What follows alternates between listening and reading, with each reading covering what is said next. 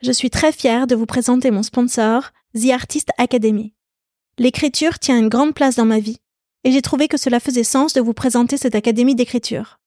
The Artist Academy est connue pour proposer des masterclass d'écrivains lus dans le monde entier, comme Eric Emmanuel Schmitt, Raphaël Giordano ou Bernard Werber. Des masterclass dans lesquelles ces grands auteurs vous partagent leurs meilleures techniques d'écriture. Cette fois-ci, The Artist Academy va plus loin, avec une nouvelle offre qui s'appelle l'Académie d'écriture. L'Académie d'écriture, c'est un coaching sur 12 mois qui vous prend par la main de la première page au point final de votre manuscrit.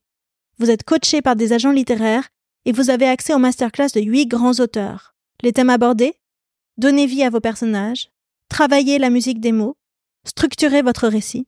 Ce programme est fait pour tous ceux qui ont un rêve d'écriture et qui veulent enfin le réaliser. Que vous soyez débutant ou expérimenté, c'est un programme qui vous aidera à installer une routine d'écriture dans votre vie, à développer votre légitimité et à ouvrir votre créativité. On parle souvent ici, dans la fin des règles, de ce moment de la midlife où l'on revient à soi pour aller à la poursuite de ses propres désirs. Si vous avez envie de rejoindre cette académie d'écriture, alors avec la fin des règles, vous aurez 10% de remise.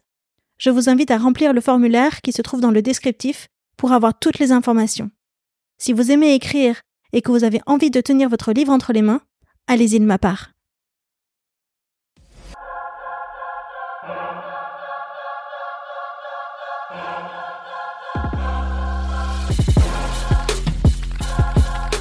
D'un point de vue des castings, on va souvent me mettre dans des rôles de femmes euh, sévères, des personnages comme ça, autoritaires, carrés. Ça réhabilite, oui, parce que tout ce qui ne veut pas représenter n'existe pas. Et, euh, et pour changer le regard, il faut changer les représentations. C'est ça. C'est vraiment un miroir, euh, l'écran. Ce n'est pas du tout un combat corporatiste. Ce n'est pas pour des, un combat pour des comédiens en mal de rôle. J'ai la peur parce qu'effectivement, je sais l'investissement que c'est d'avoir un bébé. Et donc, euh, je me dis, j'ai passé l'âge. et, et j'ai la peur, oui, la peur d'être enceinte. La fin des règles dans la vie d'une femme, c'est la ménopause. Ici, les femmes qui sont passées par là vous parlent de leurs symptômes, de traitements et astuces, de leur rapport avec leur propre corps, d'intimité, de carrière professionnelle aussi, mais surtout, eh bien, de la fin des règles, celles que l'on s'impose ou que l'on accepte. En les écoutant, vous trouverez, je l'espère, les bonnes infos pour traverser cette période encore trop taboue. Et puis surtout, j'espère que vous prendrez un shot de confiance et de bonne énergie. Je m'appelle Odayo et j'ai 44 ans. Allez, venez.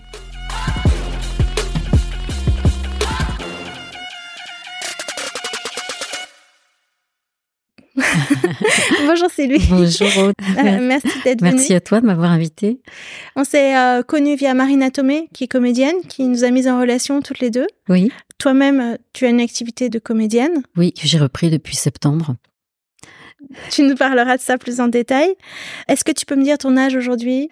Alors j'ai 51 ans et d'ici quelques jours, j'aurai, je passerai la barre des 52. Des 52 ans Oui, bientôt, oui. 51 ans. Oui. Est-ce que tu es ménopausée ou pas encore? Alors pas encore. C'est-à-dire que ça, ça cherche. C'est la deuxième fois en deux ans que je fais un test de grossesse. J'en fais deux même. Parce que pendant trois mois, j'ai pu mes règles. Et puis, euh, et puis ils ont redébarqué là euh, récemment. Et t'as eu peur d'être enceinte? J'ai eu peur d'être enceinte, ouais. À chaque fois, tu as peur À d'être chaque enceinte? fois, j'ai peur d'être enceinte.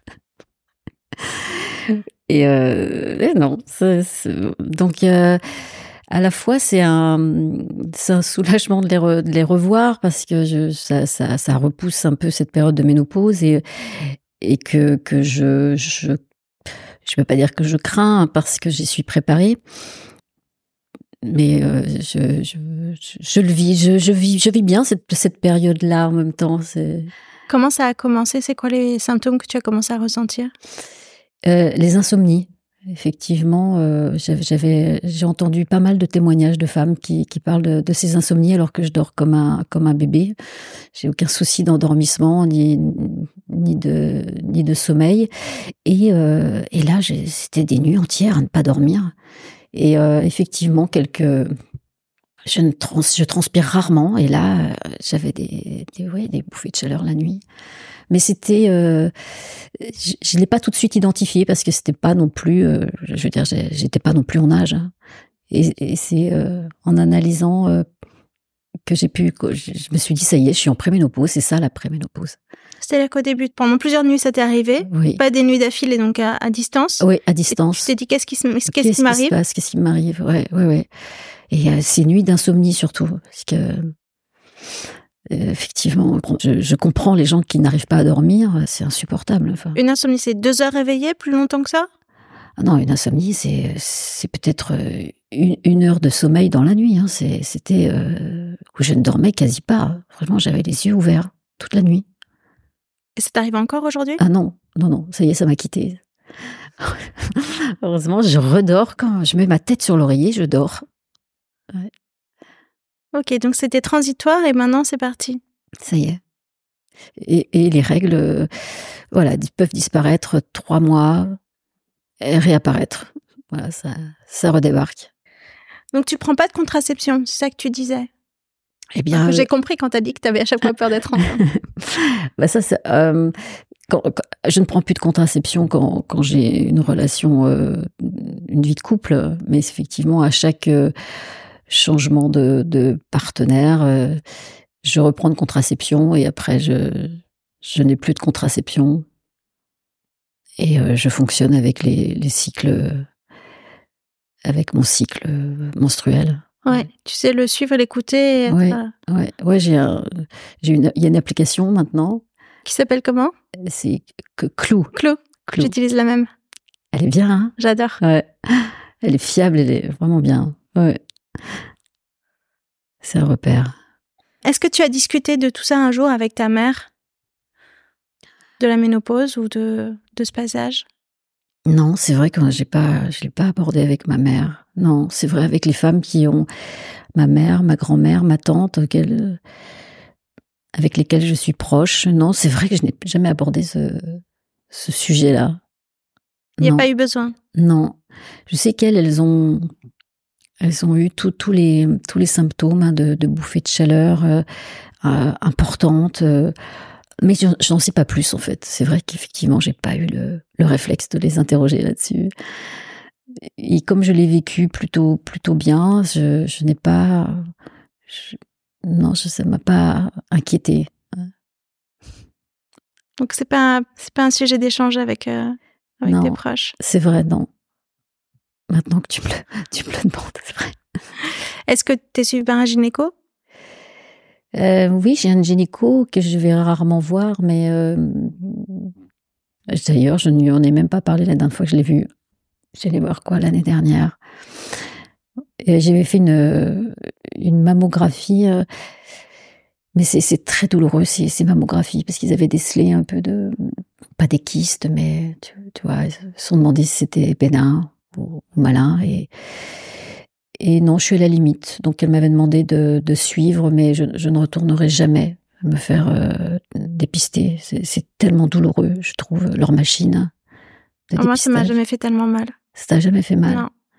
Il faut y aller à un moment du cycle où les seins sont plus mous, c'est moins douloureux. Mais moi, ça m'a jamais tellement gêné. Ah, pour moi, c'est quasi traumatique. hein. Je- C'est vraiment, j'en pleurais presque Ah bon, à ce point? À ce point. Moi, je, je suis très douillette, hyper sensible, euh, et c'est le fait de de cette euh, de, de mettre d'être voir le sein compressé aussi fort, ça, je, presque j'en j'en tomberais dans les vapes. hein. Je me suis dit que jamais plus je remettrais les pieds euh, à l'hôpital pour me faire euh, scuter le sein comme ça?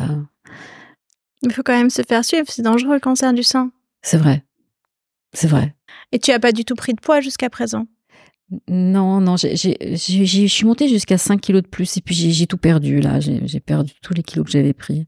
Et je me sens, je me sens bien comme ça. Je fais 49, 50 kilos, ça me va bien, pas plus. Pas très lourde, Je suis pas très lourde, mais très musclée.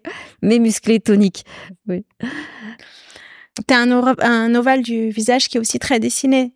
Oui, j'ai un visage anguleux, carré. ah oui, Ça a toujours été comme ça ou est-ce que tu le travailles? Non, j'ai toujours eu ce visage, ce qui d'ailleurs fait que d'un point de vue des castings, on, on va souvent me mettre dans des rôles de, de femmes euh, sévères, des personnages comme ça, autoritaires, carré. Alors, j'ai une autorité naturelle, je peux être autoritaire et je, je peux en jouer, mais euh, c'est loin, c'est bien loin de, de, ce que je suis. Tu, vois tu peux me raconter un casting où, ça s'est passé comme ça? Oui, c'était pour un casting pour euh, euh Cassandre, c'était pour remplacer euh, l'actrice Émilie Gavocan qui partait de la série. Et donc, il cherchait une à la remplacer. J'avais été castée pour jouer ce personnage de, de Major. Et le personnage, me disait la directrice de casting, est, est, est, est un personnage dur. Elle est fermée. Donc, euh, je, je, suis avec une proposition euh, euh, un peu de femme distante, mais euh, voilà. Et elle me disait plus dur, plus dur. Elle m'a fait recommencer plein, plein de fois. Et elle me disait, je suis sûre que tu peux être plus dur, plus dur.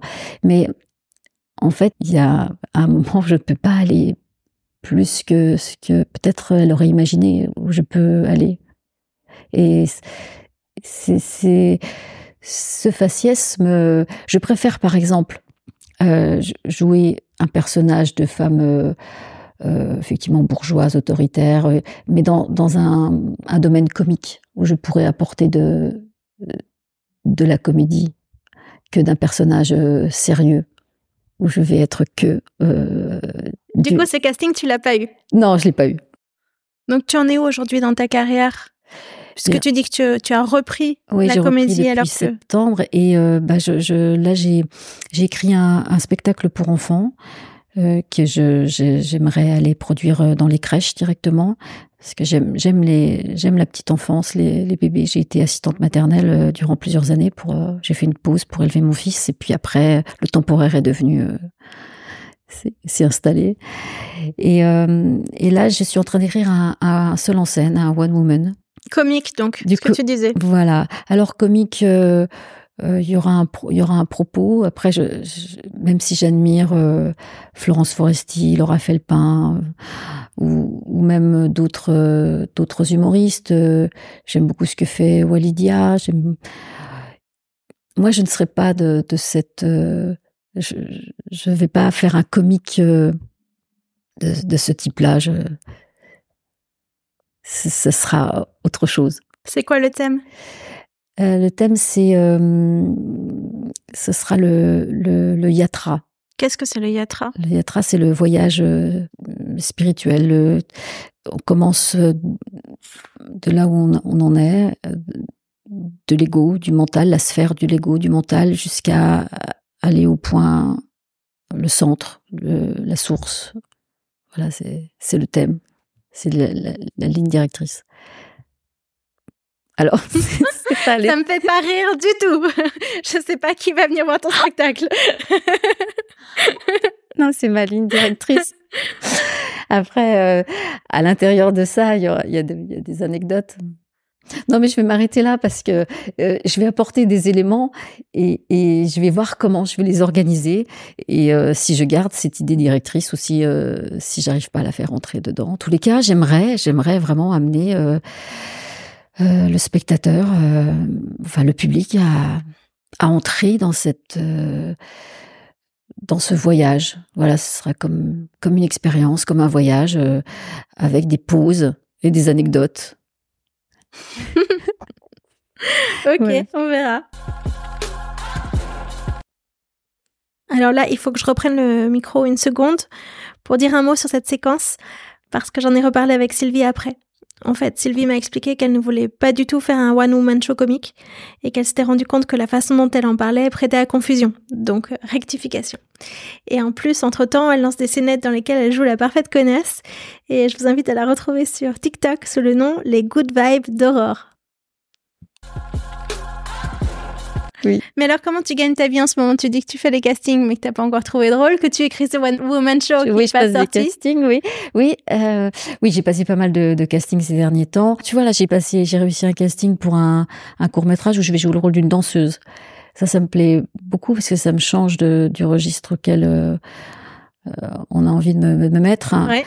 et pour lesquels les gens écrivent aussi. Euh, et c'est pour ça que le, fait d'être euh, membre de la Tunnel de la Comédie de 50 ans me plaît parce que euh, justement on va aussi soulever euh, non seulement on va soulever le problème de manque de visibilité des des femmes de plus de 50 ans à l'écran et aussi la qualité des rôles qui leur sont donnés. Même si c'est un petit rôle si elle a plus de deux scènes parlées si elle a un, un nom et si aussi quelle activité quelle euh, euh, sociale, associative elle fait en dehors de sa, sa fonction de mère, euh, d'épouse ou alors là, tu dis sans le dire, tu parles du test de Bechdel, c'est ça Je parle du test de Bechdel. Alors raconte un petit peu tout ça.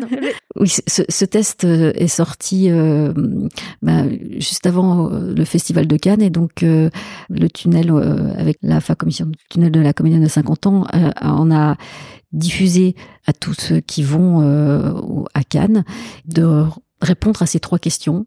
Donc il y a un QR code et tous ceux qui vont pouvoir euh, accéder au film pourront participer et investiguer avec nous sur euh, comment sont représentées les, les femmes de plus de 50 ans. Euh. Donc c'est une mission qui est demandée à tous les festivaliers quand ils vont dans une projection, oui. de dire combien de femmes avaient un rôle de plus de, de, plus de 50 ans avaient un rôle dans ce film. Ouais. Est-ce qu'elles avaient un prénom? Est-ce qu'elles avaient un nom? Est-ce qu'elles avaient du texte? Est-ce qu'elles avaient plus de deux scènes parlées? Ouais. Et en dehors de leur fonction de mère, de femme et d'épouse, est-ce qu'elles ont une, une activité? En dehors de cela, c'est-à-dire professionnelle, associative. Parce que ce dont on se rend compte, c'est que les femmes, enfin les femmes de, ton âge euh, qui passent des castings comme toi en ce moment, quand elles sont prises, c'est pour des rôles qui sont des rôles muets. C'est ça qu'on comprend en fait à travers ce, test. On dit ok, en fait, elles ont des rôles, mais comme c'est des rôles insignifiants, c'est pas représentatif de, ce que les femmes sont dans la vraie vie. Voilà, c'est ça. C'est mis à part euh, les rôles principaux et qui sont confiés euh, aux têtes d'affiche.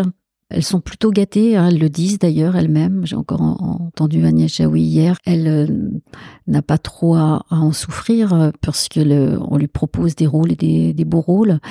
Et elles sont comme ça, une dizaine d'actrices connues, de stars qui bénéficient de de beaux rôles à, leur âge parce qu'il y a des mais elles, sont une dizaine et c'est vrai que passer euh, les premiers rôles ça reste encore euh, sclérosé dans les stéréotypes. De quels stéréotypes tu parles? Euh, Des stéréotypes tels que euh, bah, l'entre-deux. Un personnage de 50 ans va être joué par une comédienne plus jeune, généralement. Et cette, ce personnage est souvent, oui, soit la, mère de, la femme de, et va avoir un rôle de, donc cet engagement auprès de, de l'AFA, comment est-ce qu'il s'est fait pour toi? Comment tu as décidé de les rejoindre? C'est en, suivant euh, Marina, Marina Tomé, qui a cette commission euh, AFA Tunnel de la comédienne de 50 ans est née sous l'impulsion de Marina, qui a été rejoint par, euh, par un collectif et qui est euh, aussi qui, dont la co-référente est Catherine Pifaretti. Et c'est un collectif qui existe depuis sept ans et qui, combat justement les stéréotypes euh, liés euh, à l'emploi des, des, enfin la représentation de, la femme de plus de 50 ans euh, sur les écrans. Et par exemple, il y a Cécile Charlap, qui est une sociologue et qui a écrit un, essai sur la, ménopause. Cécile Charlap, c'est la ménopause physiologique qui impose la ménopause sociale. Et euh, selon ces investigations, ça remonterait au, à la fin du XVIIIe siècle, XIXe, suivant le discours médical qui a été posé sur euh, la ménopause, sur cette, euh, ce passage de la femme, et qui est essentiellement avec un discours négatif. C'est-à-dire, c'est le, c'est la déficience, la, la perte de la fertilité. C'est ça, le mot a été créé à ce moment-là, il n'existait pas. C'est ça. Par Charles de Gardon, un médecin. Oui. Et, la, la, ménopause était considérée comme une carence des femmes oui. en œstrogènes, en hormones. C'est ça. Je crois que les hormones n'avaient pas encore été vraiment découvertes, mais on comprenait plutôt que c'était une carence de quelque chose. Oui. Et donc, ça a médicalisé le phénomène à partir de ce moment-là. C'est tout à fait ça. Et ce qu'explique Cécile Charlotte, comme tu le dis exactement dans son livre, c'est qu'il y a une ménopause sociale qui arrive avant la ménopause physiologique des femmes. Oui. Dès 40 ans, elle commence à être stigmatisée. C'est ça, dès 40 ans. Parce qu'en fait, euh, voilà, on s'est posé sur 50 ans, mais ça commence déjà bien avant. Euh, cette, cette, ménopause sociale. Qu'est-ce qui, qu'est-ce qui, ça interroge pour, pour quelles raisons euh, elles disparaissent euh, des écrans? Parce que les producteurs sont des hommes, que les réalisateurs sont des hommes qui racontent des histoires qui leur parlent à eux. C'est ça. Voilà. Et que tant que ça, ça n'aura pas changé, quand c'est des femmes qui portent des histoires, elles, elles, elles présentent des rôles féminins très différents. Elles ont d'autres centres d'intérêt, d'autres façons de présenter les femmes. Oui, c'est le fameux gaze. C'est ça un système. Euh, oui, et comment comment sortir Justement, le les objectifs du tunnel, c'était de nommer le problème, de briser l'omerta. Ça, ça a marché. Ça, ça a marché parce qu'on en parle de plus en plus. C'est relayé par les médias. De plus en plus d'actrices connues, des stars en parlent. Et ça, ça, effectivement, ça, ça libère euh, la parole. Et puis la femme n'est pas toute seule. Il y a d'autres associations qui sont, sont montées comme 50-50, collectif 50-50, qui portent le même combat. Parce que finalement, aujourd'hui, les chiffres, quand on a commencé à compter, oui. C'était 9%. Alors 9% de quoi? C'est 9% des rôles qui sont attribués à des comédiennes de, de plus de 50 ans. Sur 100% des rôles d'un film, c'est comme ça qu'il faut le considérer. Alors que les femmes de plus de 50 ans correspondent à 25% de la population. C'est ça l'écart? C'est 28%, oui, 28%. Et nous sommes une femme sur deux en France à avoir plus de 50 ans. Et dernier, les derniers chiffres qui sont sortis sont encore plus bas que ça. Finalement, ça régresse. Oui, ça a commencé à 9%, et puis là, on est à 7%. Il ne fait pas bon vieillir. Et euh, s'interroge pourquoi, pourquoi cet état de fait, d'où cela peut venir. Euh, enfin, on a l'obsession de la, de la jeunesse. On est quand même dans une société où c'est l'apparence, la jeunesse, cette culture de la jeunesse qui est aliénante d'ailleurs. Et comment se sortir de cela? Ben Justement, en, nommant le problème, en, ouais, donner envie, donner envie d'écrire pour des, personnages de plus de 50 ans, qui on est à, plus quand on a 50 ans, euh, où on en est, qui on est, qu'est-ce qu'on a à dire, et qu'est-ce qu'on représente. Euh, euh, je pense que même il n'est même pas utile de faire preuve d'imagination. Euh, il suffirait de, pour ceux qui sont, qui ont le talent d'écrire, qui sont, ou même ceux qui sont euh, à, à, la direction de, des chaînes, de, de regarder autour d'eux et de, de, et de voir quel est le quels sont les personnages, les, les, les individus de, de plus de 50 ans qui peuvent nous inspirer. Et faire, un, faire... Quelles sont les histoires que tu aimerais toi avoir tournées? Ah, C'est et... une, bonne, une bonne question. c'est une bonne question. Ben... Une histoire d'une femme cougar euh, qui sort avec un, un, mec qui a 20 ans moins qu'elle? Non. Non, ça a déjà été fait, ça. Oui. Hein? Il y en a plusieurs qui ont déjà été faites. Puis non, puis du coup, ce serait encore. Euh... C'est le stéréotype inversé. C'est le stéréotype inversé. Alors, ce qui est vrai que du coup, c'est mettre un, un, un terme, la cougar, ça, a une connotation négative. Qu'un homme avec une femme plus jeune, on trouve ça normal, alors que ça ne représente pas forcément la réalité. Mais euh, le fait de ne pas être représenté, c'est vrai que le cinéma est, porteur de, normes, vecteur de, valeurs, et qui, euh, malgré lui, il euh, il, il influence et il, euh, il participe à la construction de, de l'imaginaire collectif. Totalement. Et c'est vrai que avec la disparition des, des, personnages de femmes de plus de 50 ans, ce, ce, cet imaginaire, ce, cet inconscient collectif se construit autour d'un vide. Et c'est cela qu'on a envie de, de pointer, de mettre le doigt sur ce, ce type de pourquoi et euh, qu'il faut que ça cesse. on est, on, nous, nous, les femmes de 50 ans, c'est celles qui vont le plus au cinéma, donc elles participent à l'industrie cinématographique. sont des. C'est les seuls à pas rester avachis sur la canapé à regarder Netflix. C'est oui, elles qui se déplacent, qui oui, remplissent les en salles. plus, les cinémas d'auteur. c'est, c'est, je veux dire, c'est un âge où justement, euh, on est libéré de pas mal de, non seulement de contraintes aussi familiales. Moi, je vois mon fils, il a 27 ans. De plus, c'est se priver d'une énergie euh, de. Moi, par exemple, je, suis. Euh, je suis dans un cheminement spirituel et, c'est vrai que c'est se priver d'une certaine forme de, sagesse aussi.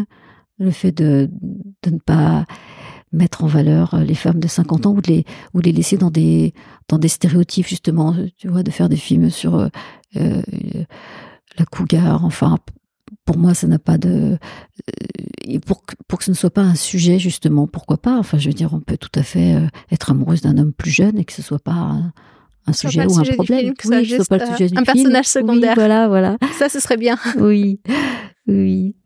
Pourquoi ce désamour aussi des femmes de plus de 50 ans?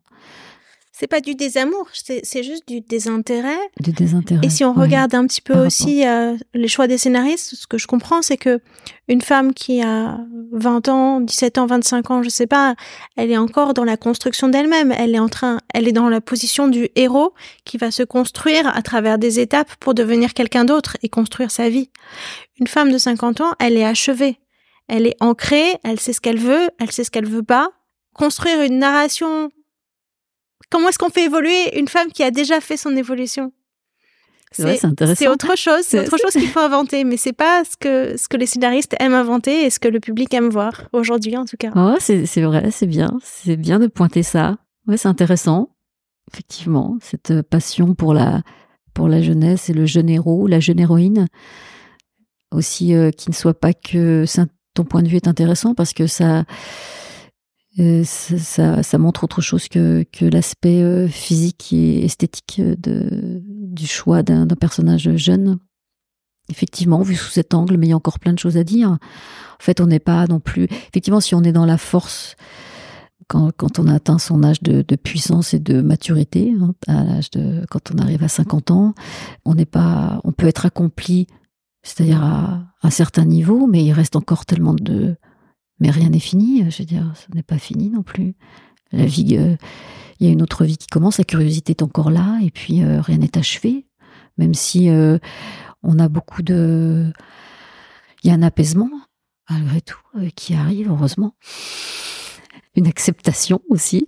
Et puis, il y, a comme justement, il n'y a, a, pas d'urgence, mais il y a une appréciation de, de, de l'instant, de, de la beauté euh, des, des autres, de, de soi, des autres, des relations. Il y a une, il y a une quiétude aussi qui vient. Alors effectivement, qu'on soit dans un cheminement spirituel ou pas, hein, c'est pas. Et c'est cet âge-là qui peut apporter ça après cette euh, justement cette fameuse euh, ménopause. Il y a, il y a à la fois une quiétude et un appétit de vivre aussi qui est là, une libération. Tu ressens les deux.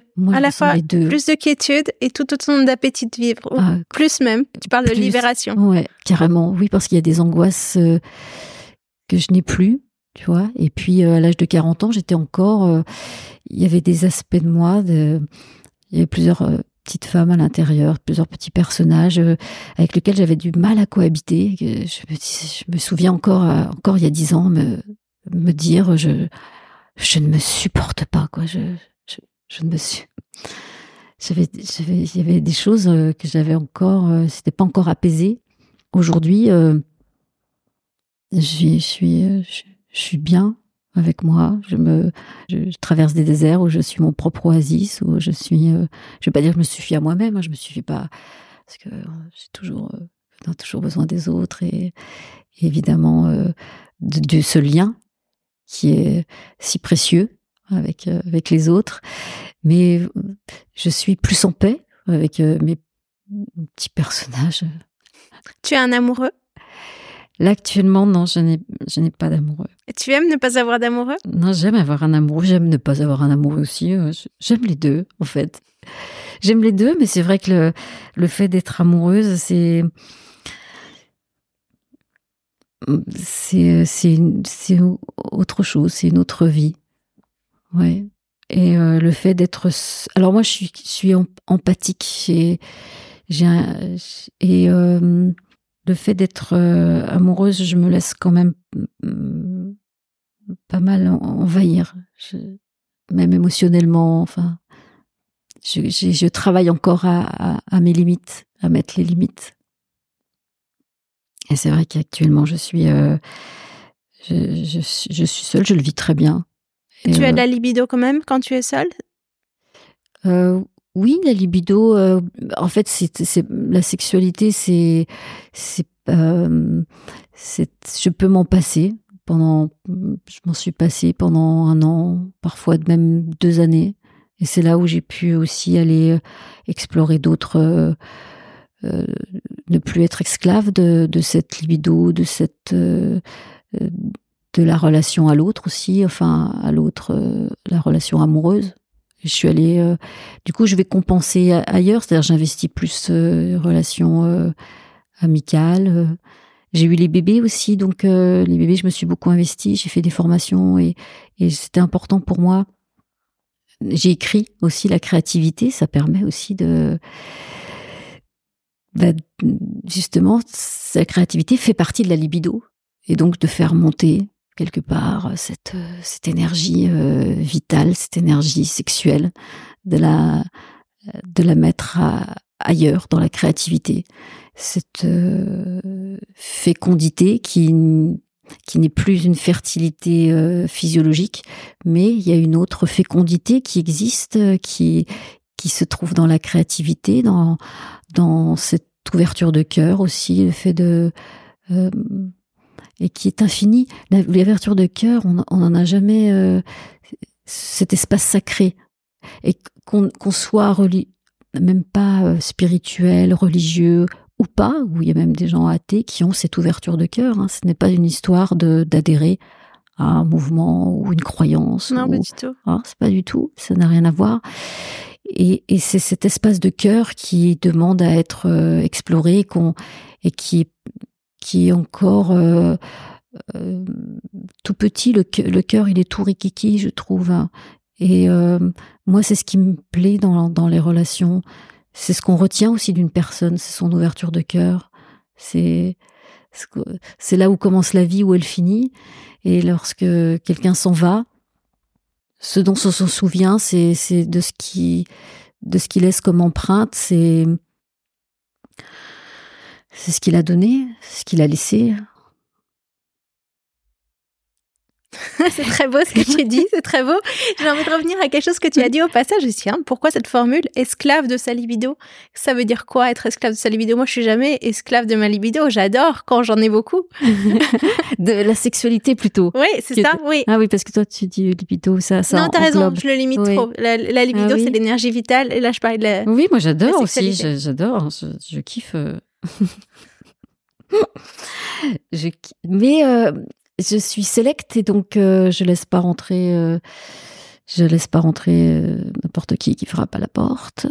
Et donc bah je je autant c'est une c'est la sexualité elle est fantastique. Quand elle est vécue avec un avec un chéri qui est sur la même longueur d'onde ou que je, peux amener aussi dans ce que, moi j'ai envie de, là où j'ai envie de l'amener mais autant je peux m'en passer, en fait. Et, euh, en le vivant euh, bien. Voilà.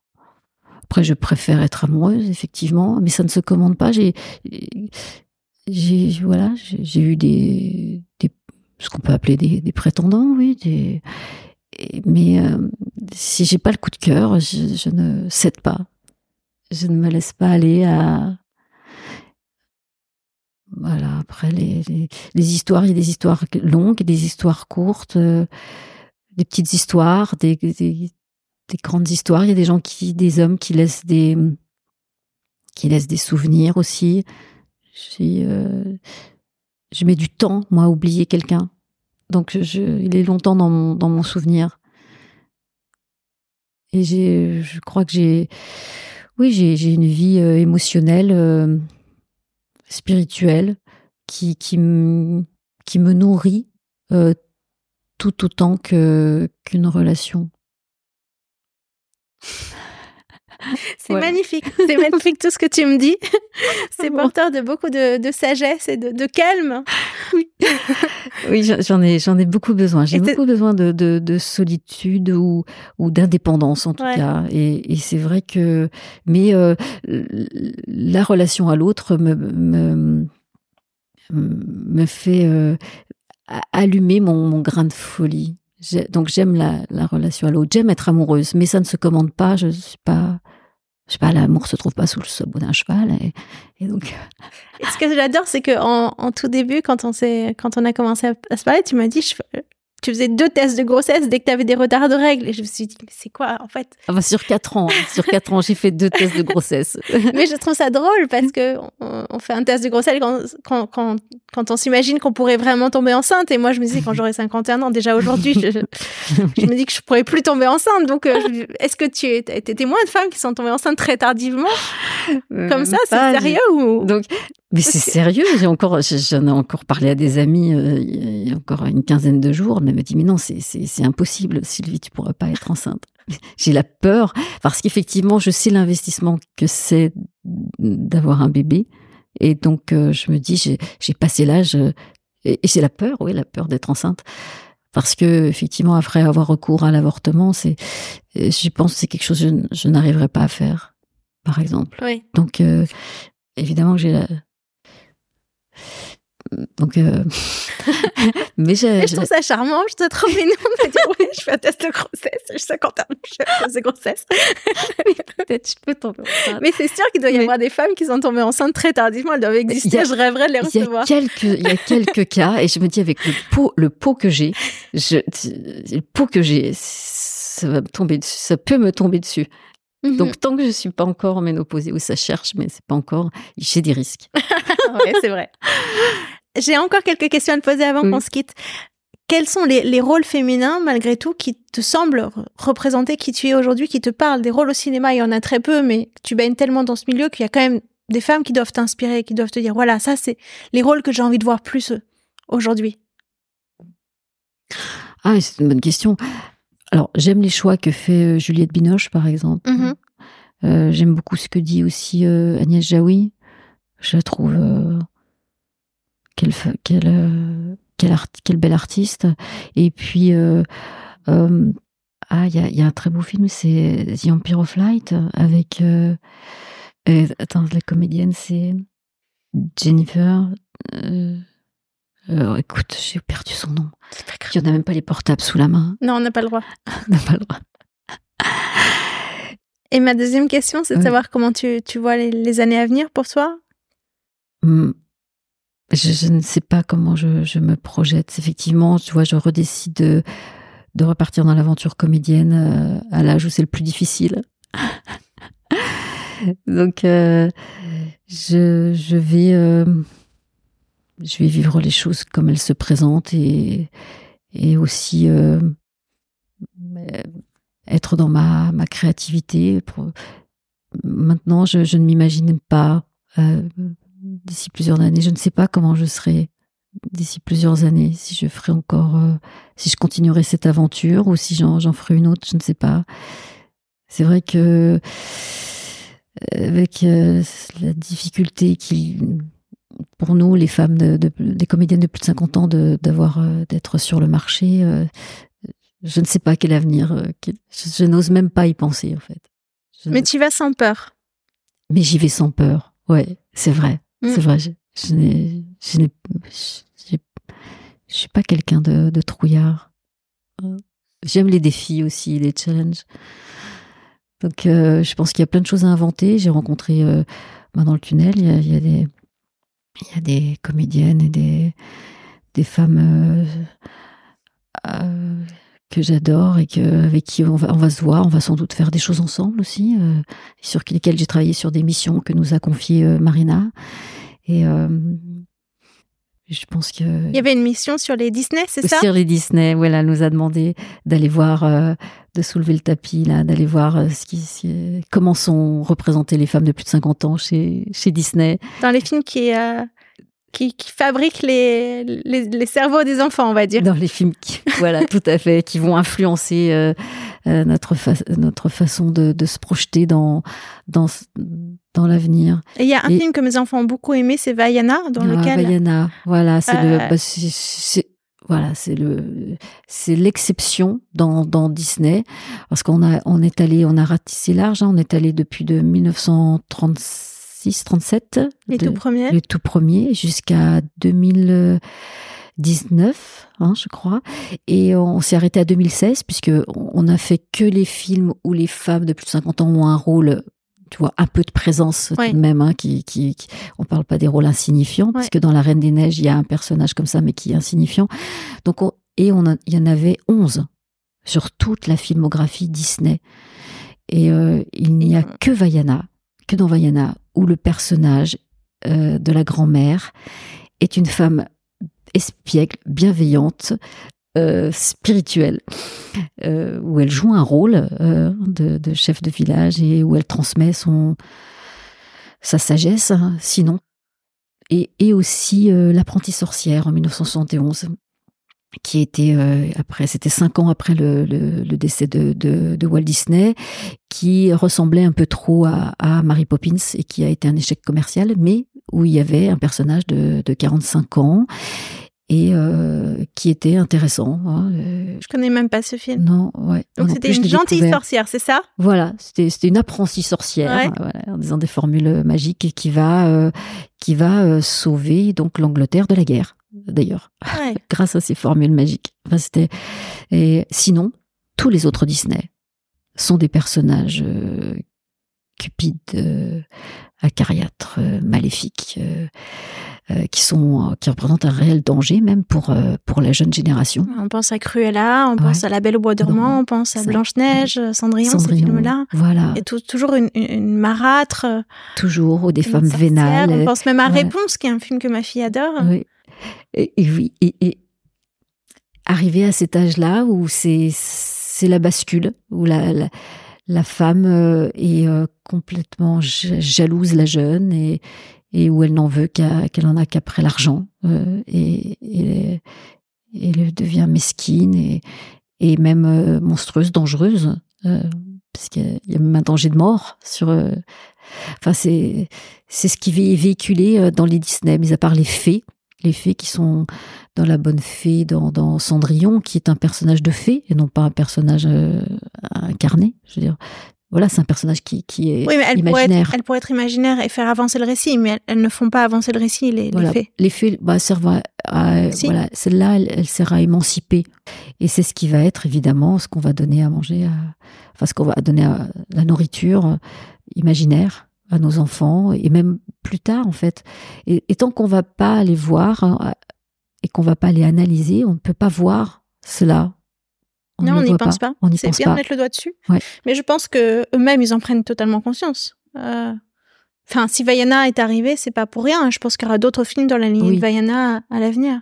Qui vont, ouais, ouais, ouais. Une fois, toi, le fait d'en parler, et justement, l'utilité d'une, de la, fin, mm-hmm. du tunnel, euh, c'est de c'est de nommer ce problème en fait c'est déjà nommé. C'est déjà nommé ouais ouais et euh, je trouve que il y a, il y a toute une interrogation à avoir autour de